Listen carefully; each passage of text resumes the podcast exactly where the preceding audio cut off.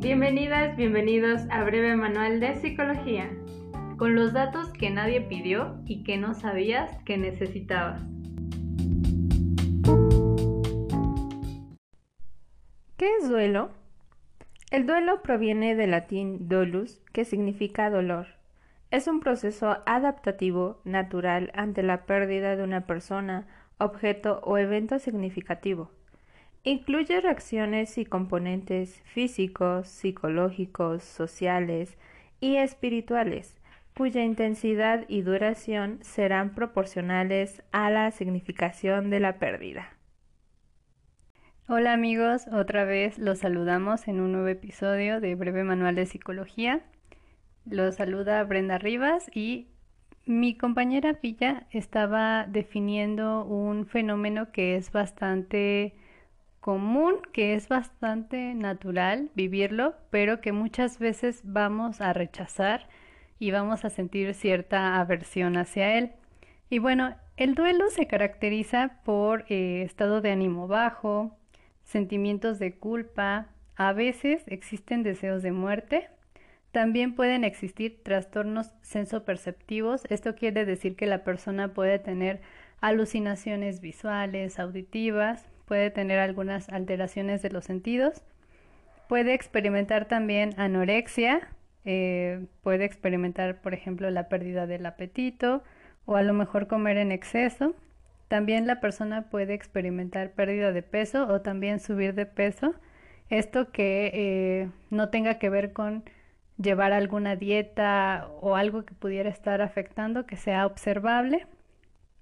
La persona también puede experimentar insomnio o hipersomnio, que es que no pueda dormir o por el contrario que duerma en exceso. Y también esta persona que vive duelo, podemos notar que en ocasiones va a abandonar sus actividades cotidianas, actividades que tengan que ver con relacionarse con otras personas, con sus amigos e incluso puede llegar a abandonar su trabajo.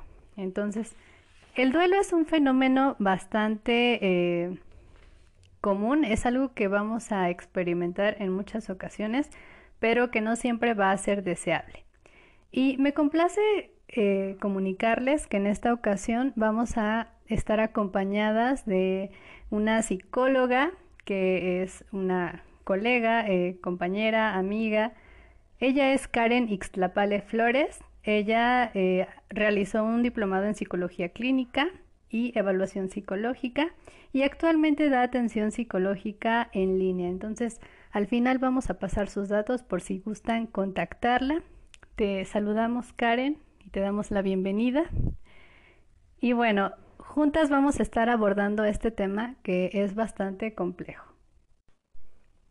Y hablando de duelo, eh, no sé a qué podríamos asociar o ustedes en qué pensaron cuando hablamos de duelo. De hecho, eh, planteábamos hace un momento un ejemplo un poco gracioso sobre que a veces eh, la palabra duelo puede tener distintas connotaciones. En este caso, y como lo comentó Villa al inicio, vamos a abordar las pérdidas.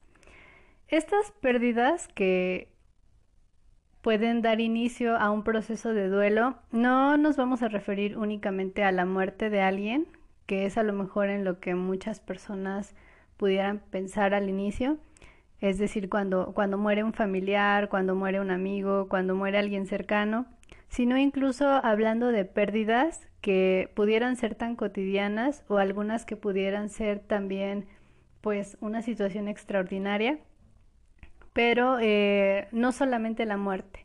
Hablamos, por ejemplo, de la pérdida de un empleo, también va a implicar un duelo, de terminar una etapa del ciclo de vida y comenzar otra, también implica un duelo.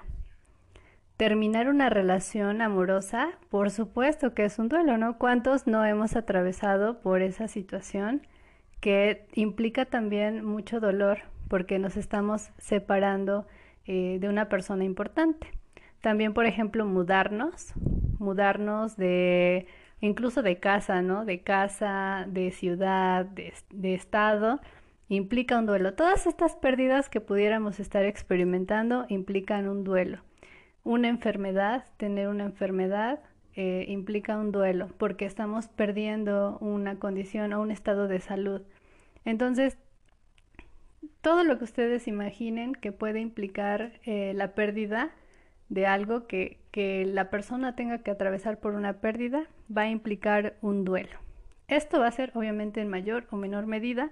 Los síntomas pueden experimentarse y pueden causar malestar, eh, pues también de acuerdo al significado que la persona le va a poner ese duelo. Pero vamos a hablar de pues distintos tipos de duelo que eh, pudiéramos experimentar todos como, como seres humanos. Y pues en este caso le voy a pasar la palabra a Karen. Hola comunidad de Manual Breve de Psicología, yo soy Karen Ixlapale y el día de hoy me encuentro aquí compartiendo sobre este tema y estoy muy agradecida por el que me hayan invitado a este episodio. Como les decía Brenda, hay muchísimos duelos. Pueden ser duelo por alguna pérdida de, de algún trabajo o también incluso de alguna extremidad. Hay diferentes estudios, por ejemplo, alguno que hacía Elizabeth Kubler-Ross, que es una psiquiatra especialista en el tema de duelo, que ponía el ejemplo de una persona que había perdido una pierna. Esta persona se comparaba con los demás y decía, bueno, eh, he conocido a otra persona que pues ella ha perdido dos extremidades de su cuerpo, entonces bueno, creo que no me encuentro en una situación tan mala. Sin embargo, posteriormente se encontraba otra persona que solamente usaba un bastón. Y entonces ahí es cuando empezaba esa, esos sentimientos, esos pensamientos, esa culpa o preguntándose constantemente ese por qué, ese por qué yo me encuentro en una situación peor o de desventaja. Lo que también es cierto es que todas las pérdidas son dolorosas. No importa si consideramos que una es mayor que otra. Cada quien, cada persona la vivimos de diferente manera. Y también hay otro tipo de duelos que son duelos anticipatorios. Es decir, ya sabemos que va a ocurrir cierta pérdida. Entonces estamos conscientes de todo el proceso que va a pasar. El duelo anticipatorio hace referencia a aquel miedo a lo desconocido, al dolor que algún día sufriremos. Y muy pocas veces o ninguna vez queremos vernos envueltos en esta situación. Un ejemplo reciente de lo que estamos viviendo de duelo anticipatorio es la situación que está pasando con la pandemia. Entre los duelos anticipatorios podemos encontrarnos cuando nos dan la noticia de que tenemos una enfermedad terminal. Sabemos justo en ese momento sobre el proceso que vamos a pasar y ya inmediatamente nos vamos a la consecuencia y lo que podemos decir o pensar es ok, ya tengo este diagnóstico y luego luego pienso en muerte. No pienso en el tratamiento que puedo tener, en las alternativas, sino que generalmente me voy luego luego a la parte extrema. Y de esta misma manera como con las enfermedades terminales, nos ha pasado muy recientemente con el hecho de la pandemia. En muchas ocasiones, cuando teníamos familiares, amigos o incluso nosotras mismas que teníamos la enfermedad, luego luego pensábamos en la consecuencia o en el desenlace en el que podíamos terminar. Sin embargo, no siempre es así y en muchas ocasiones nuestros pensamientos hacen que también tengamos esas sensaciones en el cuerpo que en muchas ocasiones no tienen una explicación médica, es decir, se va más a la parte somática, e, esto que menciona Karen, eh, por supuesto que pasa, es algo súper interesante porque, como lo menciona, eh, cuando de repente algún familiar o alguien conocido es diagnosticado con una enfermedad terminal, por ejemplo el cáncer, automáticamente viene esta idea de que me voy a morir.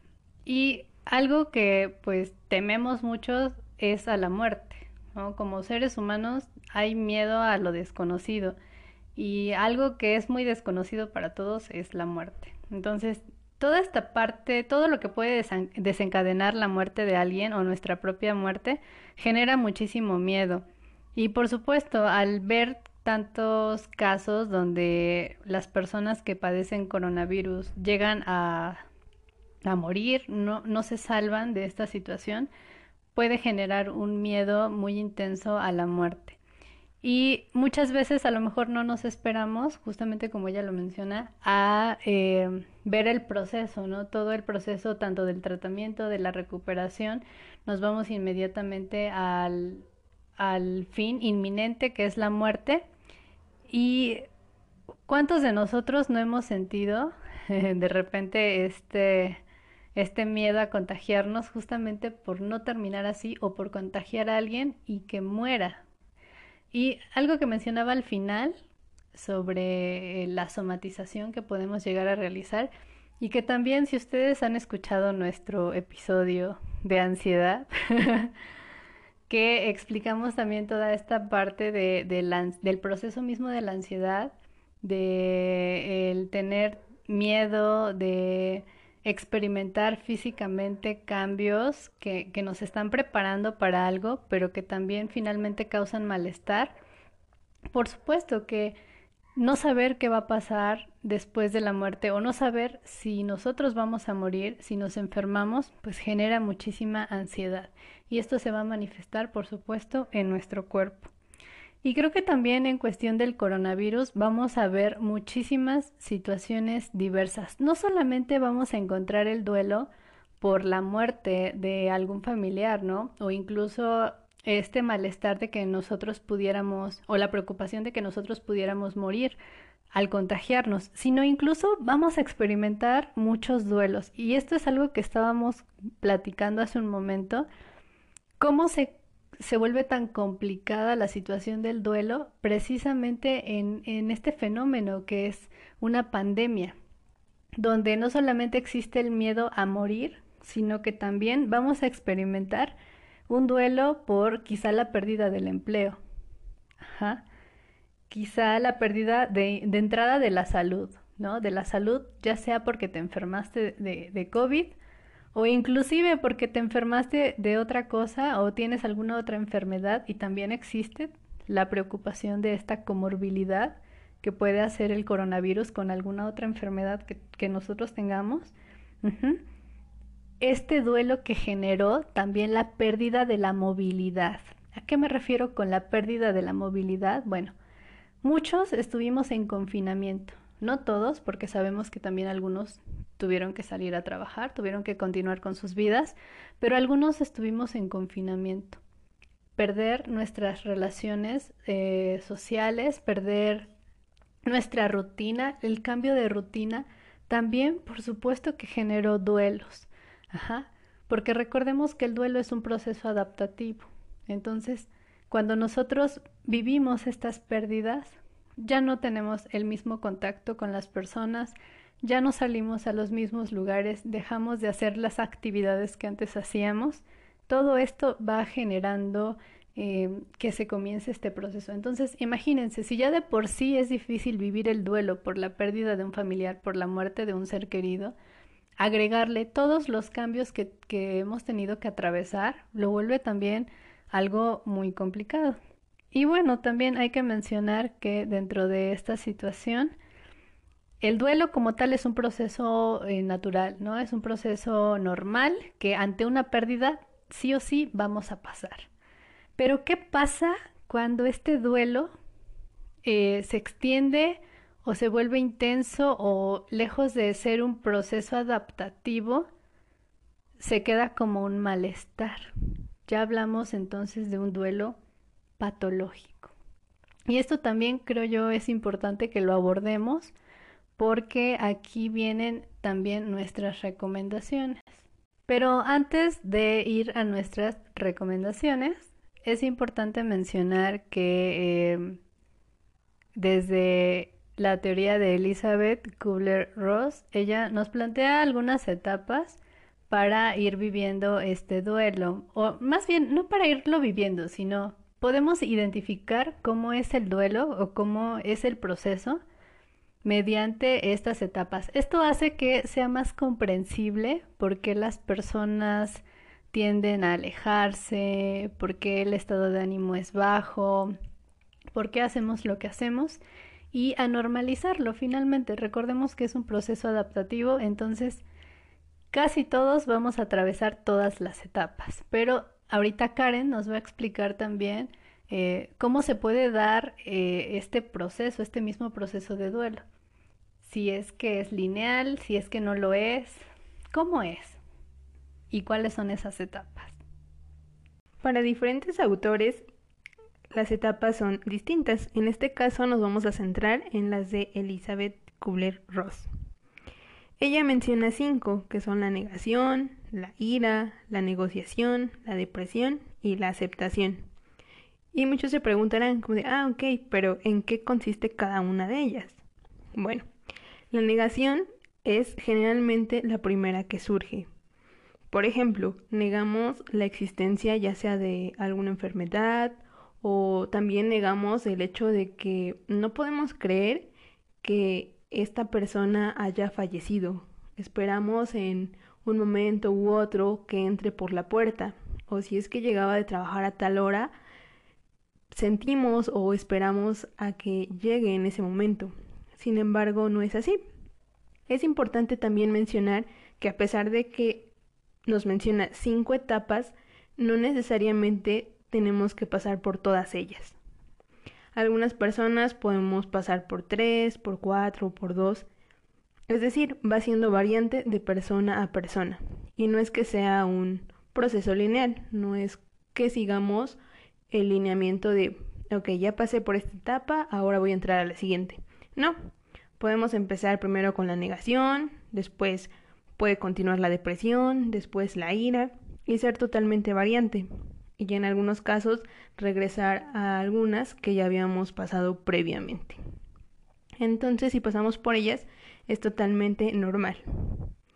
La ira, por ejemplo, surge cuando tenemos ese enojo, ya sea con esa persona de por qué no se cuidó, por qué no vio más por su salud, o incluso con nosotras mismas o nosotros mismos, al decirnos, bueno, es que estoy enojada porque si tal vez yo hubiese estado más tiempo con él o dándole más alternativas, tal vez en este momento estaría conmigo.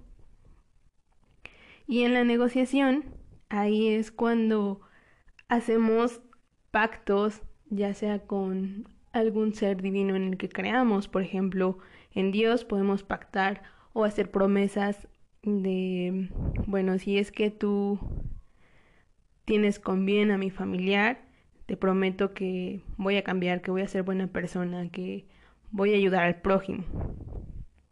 Y posteriormente pasamos a, a la depresión. En esta aparece cuando cuando entramos en un estado de profunda tristeza y pareciera que siempre vamos a estar en ese estado y que no vamos a salir de ella. Sin embargo, no es así. Debemos saber que es un estado emocional temporal y que vamos a salir de ello.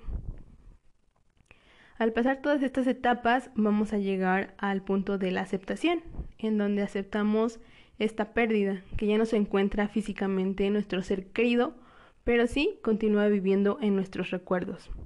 En algunos momentos puede ser que tengamos esa sensación de aceptación y al día siguiente podemos tener esa sensación de profunda tristeza y no es que estemos en retroceso, sino que es parte del proceso de duelo.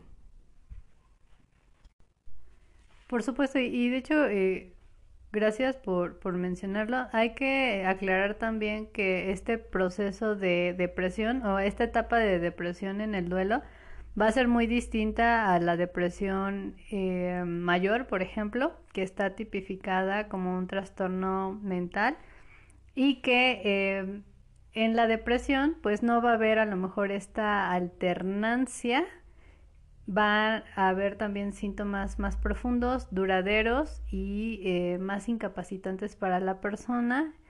También va a tener un curso más uniforme, por decirlo así.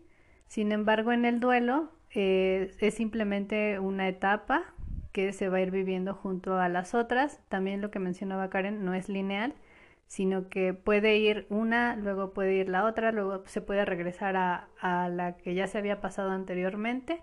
No es un proceso lineal. Entonces, esto, esto es bien importante.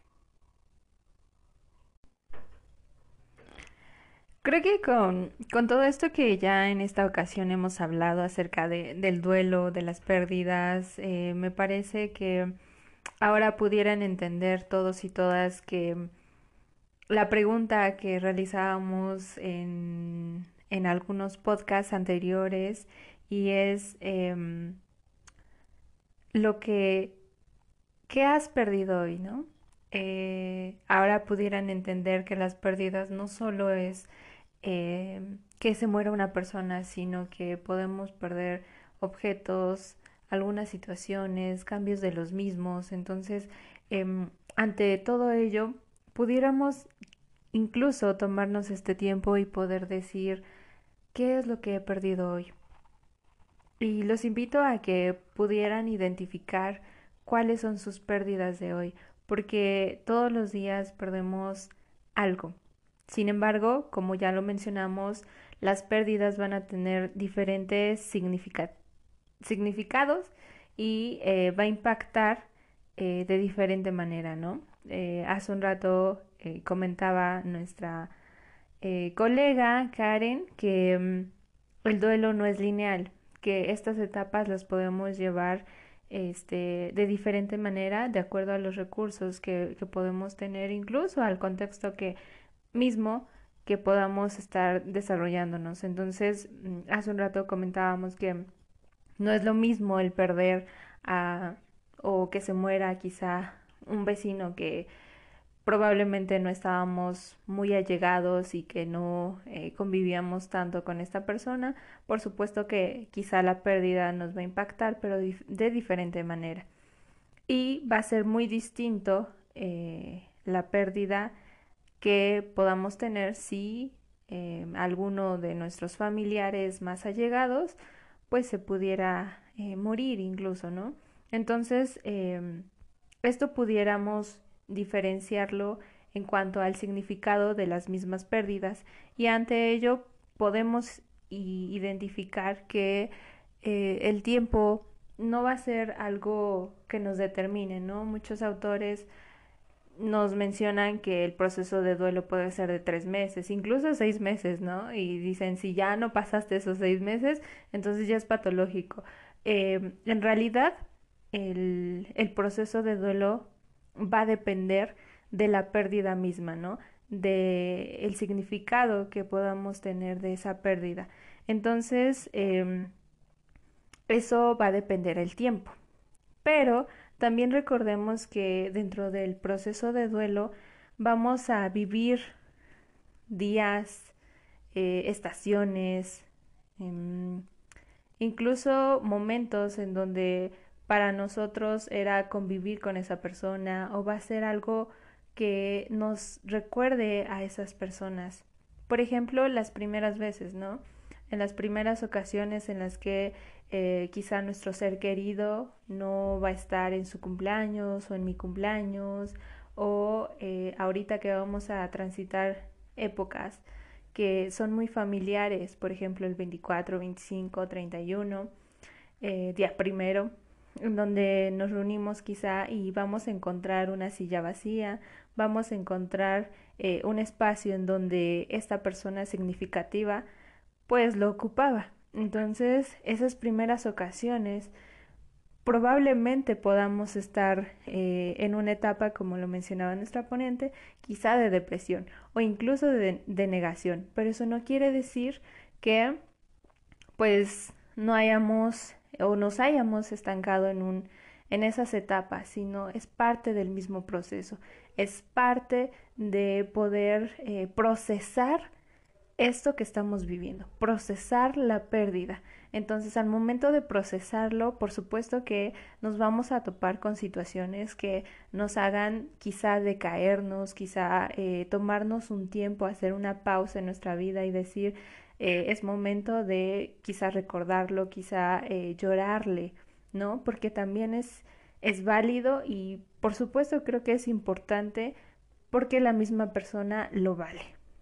Entonces, ante todo esto que ya observamos, que ya vimos, nos queda eh, simplemente recordarles que si ustedes identifican que alguien está atravesando sobre estos estas etapas o que alguien está viviendo este proceso, es importante un acompañamiento, ¿sale? Y no necesariamente hasta que se es complicado, sino que eh, la pérdida o el perder a alguien que para nosotros ha sido significativo o significativa en nuestra vida, eh, por supuesto que es indispensable un acompañante, alguien que nos oriente, alguien que nos guíe, alguien que incluso nos pueda escuchar en este proceso mismo, porque no va a ser fácil, porque en el camino nos vamos a encontrar con piedras, con eh, situaciones que nos pueden em, tirar un momento. Entonces, por eso es indispensable que podamos acudir a eh, un proceso psicológico, pero no solo los psicólogos podemos eh, estar acompañando, sino hay alguien, estamos también las personas que hay una rama dentro de la misma psicología que es especialista en, em, en esto, en estos procesos, en acompañar, y se llama eh, tanatología. Quizá muchos de nosotros no la hemos escuchado, porque este quizá no estamos tan allegados a esto mismo. Pero em, esta tanatología, su finalidad es humanizar el proceso de la muerte y proporcionar a la persona una muerte digna, ya sea un bien morir o ayudar a los dolientes a elaborar su proceso de duelo. Entonces es importante el poder acudir a una tanatóloga, a un tanatólogo que se especializa en eso. Sin embargo, también como psicólogos podemos tener esa especialidad y eh, poder apoyarlos y orientarlos, acompañarlos en estos difíciles momentos, en estos complicados procesos y eh, para que podamos llegar a esta última etapa, que podamos aceptar eh, nuestras pérdidas. Entonces, les agradecemos mucho eh, su tiempo, su atención y los esperamos en el siguiente episodio de Breve Manual de Psicología. Y bueno, este, no olviden el seguirnos en todas nuestras redes sociales, como lo es Facebook e Instagram, y también escucharnos en Spotify y YouTube. Y este también si gustan contactar a nuestra colega invitada, que es Karen Ixlapale Flores. Este, vamos a dejar todos sus datos en tanto en Spotify como YouTube y en nuestras demás redes sociales para que también puedan escucharla, puedan este, contactarla como experta que sale. Entonces, nos vemos en el siguiente episodio de Breve Manual de Psicología.